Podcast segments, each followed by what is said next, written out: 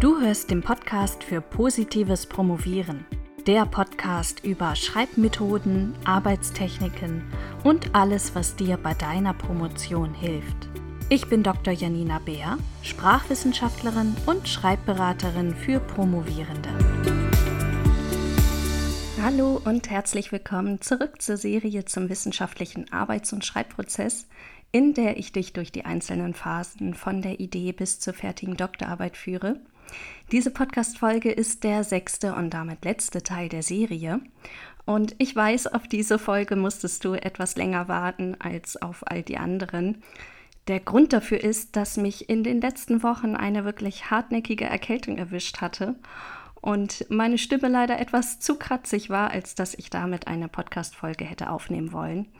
Nun geht es aber einigermaßen und ähm, deshalb geht es nun weiter mit der Serie. Und in dieser Folge geht es darum, wie du nun vorgehen kannst, um von deiner Rohfassung nach und nach zu einer druckreifen Dissertation zu gelangen. Gleich vorweg, aber das ist dir bestimmt auch schon klar, ein Text vom Umfang einer Doktorarbeit zu überarbeiten ist natürlich keine schnelle Angelegenheit. Viele Schreiberinnen und Schreiber geben an, dass sie ungefähr ein Drittel oder sogar die Hälfte der Zeit, die sie zum Verfassen der Rohfassung benötigt haben, noch einmal in die Überarbeitung ihrer Texte stecken müssen, damit dann aus einem Rohdiamanten auch ein echtes Schmuckstück werden kann. Wie stark ein Rohtext tatsächlich überarbeitet werden muss, ist natürlich ziemlich individuell. Vielleicht schreibst du eher chaotische Rohfassung und brauchst dann zum Überarbeiten nochmal die Hälfte der Zeit, die du zum Schreiben benötigt hast. Wenn du aber an sich schon strukturiert arbeitest und deine Rohfassungen auch schon ziemlich übersichtlich sind, dann reicht dir vielleicht ein Drittel der Zeit, die du zum Schreiben gebraucht hast. Aber selbst wenn es in Anführungsstrichen nur ein Drittel der Zeit ist, die du zum Schreiben benötigt hast, dann sind das doch bei Arbeiten vom Umfang einer Dissertation immer noch mehrere Monate, die du zum Überarbeiten benötigen wirst. Bevor ich nun aber darauf eingehe, wie du konkret beim Überarbeiten vorgehen kannst, möchte ich zunächst dafür plädieren, deine Rohtexte mit Respekt zu behandeln. Ich bin ehrlich, es ist nicht immer leicht, die eigenen Rohfassungen durchzulesen. Bei mir persönlich ist es so, dass mir ein Rohtext meistens so peinlich ist, dass ich ihn niemals irgendjemandem zeigen würde. Aber das muss ich zum Glück ja auch gar nicht. Wer meine Rohfassung der Doktorarbeit gesehen hätte, hätte garantiert gedacht, dass ich nun wirklich nichts in der Wissenschaft verloren habe, aber bestimmt nicht erwartet, dass meine Dissertation mal mit Summa Cum Laude bewertet wird. Bei meinen Rohtexten verstecken sich nämlich gute Ideen hinter manchmal ganz fürchterlichen und häufig auch erstmal nur ganz umgangssprachlichen Formulierungen. Und darauf muss ich mich gedanklich erst einmal einstellen, wenn ich einen Rohtext von mir selbst anschaue, um dann nicht direkt das Handtuch zu werfen. Hier hilft es wirklich, sich ganz bewusst zu machen, was man von einem Rohtext erwarten kann und was nicht. Natürlich braucht ein Rohtext noch ganz viel Überarbeitung, er ist ja auch noch roh, aber trotzdem hat er Respekt verdient. Er ist schließlich die Grundlage für deine fertige Dissertation.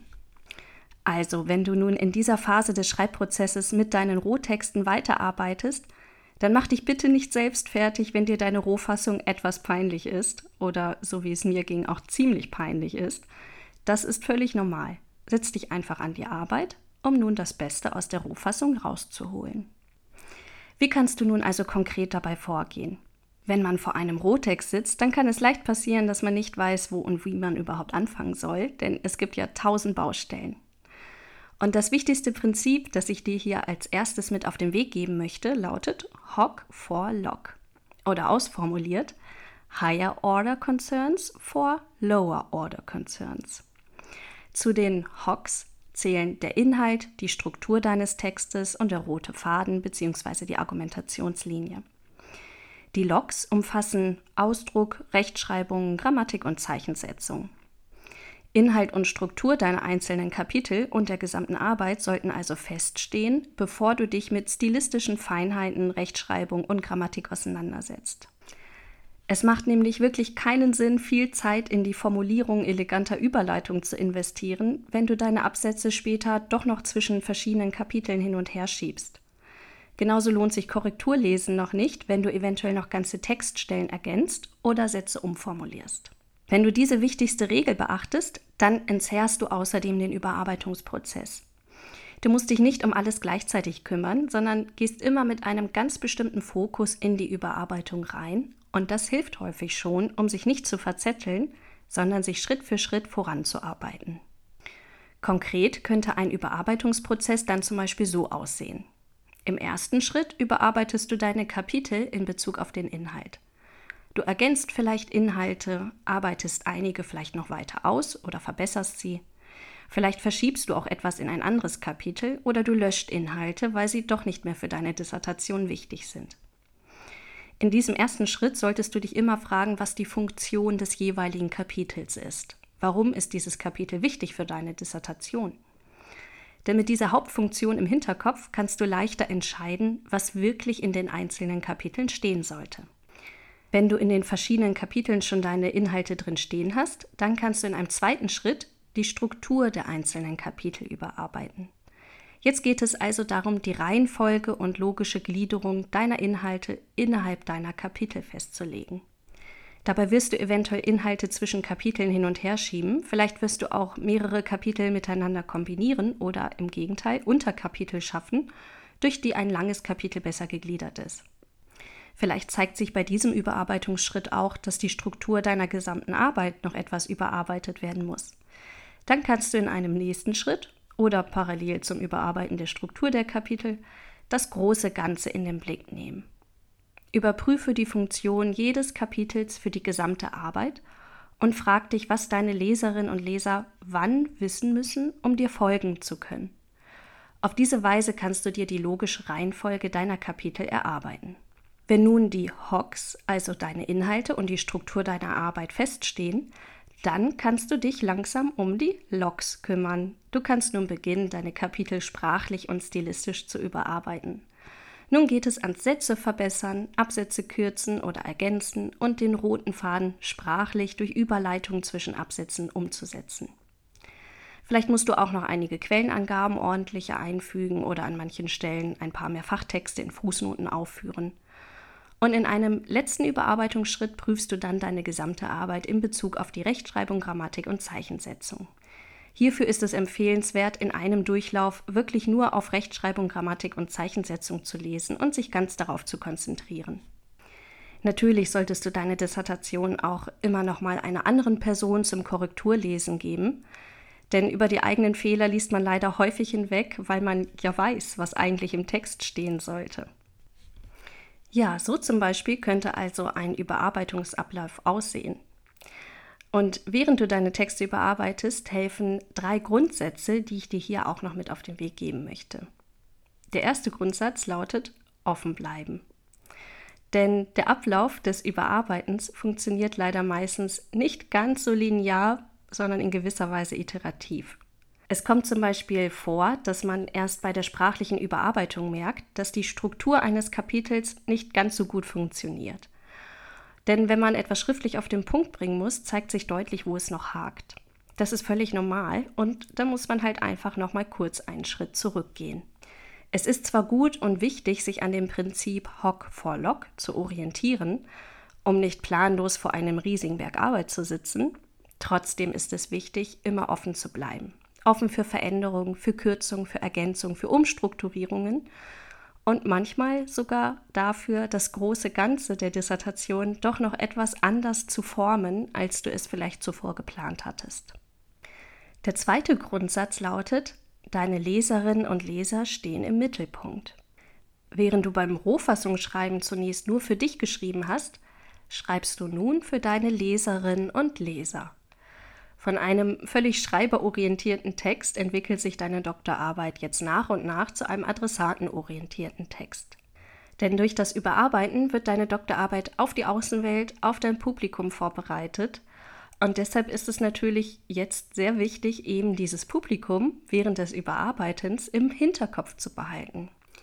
Du solltest dich während dieser Phase immer wieder fragen, was ist zum Beispiel geteiltes Wissen der wissenschaftlichen Community, das keiner weiteren Erläuterung bedarf? Und was ist hingegen neu für meine Leserinnen und Leser? Welche Informationen brauchen meine Leserinnen und Leser, um meiner Argumentation folgen zu können? Welche Fachbegriffe muss ich für meine Leserinnen und Leser einführen und definieren? Welche Überleitung brauchen meine Leserinnen und Leser, um mir gut und einfach folgen zu können? An welchen Stellen sollte ich meine Aussagen noch einmal zusammenfassend wiederholen, damit sie meinen Leserinnen und Lesern präsent sind? Was kann ich für meine Leserinnen und Leser ganz übersichtlich in Tabellen oder Abbildungen zusammenfassen bzw. illustrieren? An welchen Stellen sollte ich meine Aussagen für meine Leserinnen und Leser noch klarer, präziser und verständlicher formulieren? Und wo kann ich vielleicht kürzen, um für meine Leserinnen und Leser möglichst prägnant zu sein? Du solltest also in dieser Phase anstreben, deinen zukünftigen Leserinnen und Lesern wirklich den besten Service zu bieten. Und der dritte Grundsatz, der dir beim Überarbeiten helfen kann, lautet, du kannst jetzt deine innere Kritikerin oder deinen inneren Kritiker aus dem Käfig lassen. Denn das ist auch fundamental anders in dieser Phase des Schreibprozesses als in allen vorherigen. Ab jetzt darfst und solltest du deine innere Kritikerin oder deinen inneren Kritiker zu Wort kommen lassen. Vorher und insbesondere beim Rohfassungsschreiben hatten wir versucht, diese innere Stimme so gut es geht im Zaum zu halten, um ganz mutig neue Ideen und Gedanken ausprobieren zu können und kreativ arbeiten zu können. Nun ist es aber an der Zeit, diese Ideen und Gedanken auf ihre Stichhaltigkeit zu überprüfen. Während du deine Inhalte überarbeitest, solltest du dich deshalb fragen, kann ich meine Aussagen ausreichend belegen und begründen? An welcher Stelle könnte man auch anders argumentieren? Und was spricht für meine Sichtweise der Dinge? Was spricht dagegen? Manchmal ist es auch hilfreich, pro Beweise den genau entgegengesetzten Standpunkt einzunehmen. Versuche mal selbst gegen deine Ergebnisse anzuargumentieren. So wird häufig klarer, welche Textteile strittig sein könnten und wo du deine Aussagen vielleicht noch besser begründen musst. So, und zum Abschluss dieser Podcast-Folge möchte ich dich noch ermutigen, auch den Absprung zu schaffen. Denn irgendwann ist der Zeitpunkt gekommen, an dem deine Dissertation durch das Überarbeiten nur noch marginal besser wird. Und an dieser Stelle muss ich ein Goethe-Zitat erwähnen, das mir in der Endphase meiner Promotion begegnet ist und mir sehr geholfen hat, den Sack zuzumachen und meine Arbeit tatsächlich abzuschließen. Es lautet, so eine Arbeit wird eigentlich nie fertig. Man muss sie für fertig erklären, wenn man nach Zeit und Umständen das Möglichste getan hat. Und mit diesem Goethe-Zitat möchte ich diese Podcast-Folge beenden. Ich fasse noch einmal ganz kurz zusammen, was dir beim Überarbeiten deiner Dissertation helfen kann. Das wichtigste Prinzip lautet Hock for Lock. Kümmere dich zuerst um die sogenannten Higher Order Concerns, also den Inhalt und die Struktur deiner Kapitel und deiner gesamten Arbeit, bevor du dich den Logs, den Lower Order Concerns, also den sprachlichen Feinheiten der Rechtschreibung, der Grammatik und dem wissenschaftlichen Stil widmest. Und während du deine Arbeit in dieser Reihenfolge überarbeitest, helfen dir drei Grundsätze, um das Beste aus deiner Rohfassung herauszuholen. Der erste Grundsatz lautet offen bleiben. Offen für Veränderung, für Umstrukturierung, für alles Mögliche, was dir während des Überarbeitungsprozesses über den Weg läuft. Der zweite Grundsatz lautet, deine Leserinnen und Leser stehen im Mittelpunkt. Versuche immer, ihnen den besten Service zu bieten. Und der dritte Grundsatz lautet, Lass deinen inneren Kritiker oder deine innere Kritikerin aus dem Käfig und überprüfe deine Gedanken und Ideen auf ihre Stichhaltigkeit. Auf meiner Website www.drjaninabeer.de habe ich einen Blogartikel zum Thema Überarbeiten veröffentlicht, den ich dir in der Beschreibung dieser Podcast-Folge verlinke. Da kannst du gerne nochmal die Inhalte nachlesen, wenn du möchtest. Und mit dieser Podcast-Folge endet nun auch die kleine Serie zum wissenschaftlichen Arbeits- und Schreibprozess. Übrigens kannst du dir auf meiner Website auch zwei kostenlose Workbooks herunterladen, die ich für die verschiedenen Phasen des Arbeits- und Schreibprozesses konzipiert habe. Das eine ist das Starter Kit Workbook, das ideal für die Anfangsphase der Promotion ist. In dem Starter Kit Workbook findest du viele Übungen, mit denen du dich deinem Promotionsthema nähern kannst und deinen Arbeits- und Zeitplan entwickeln kannst. Und das andere Workbook ist der Fahrplan für deine Dissertation.